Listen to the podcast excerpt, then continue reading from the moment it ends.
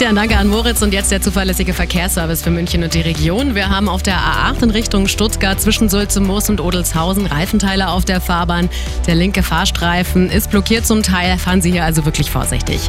A94 Passau Richtung München zwischen Parsdorf und dem Kreuz Ost. Gefahr durch ein Pannenauto. Der Standstreifen ist blockiert. Und die B472 ist dabei Peiting Richtung Bad Tölz auf Höhe Murnauer Straße ein LKW-Unfall.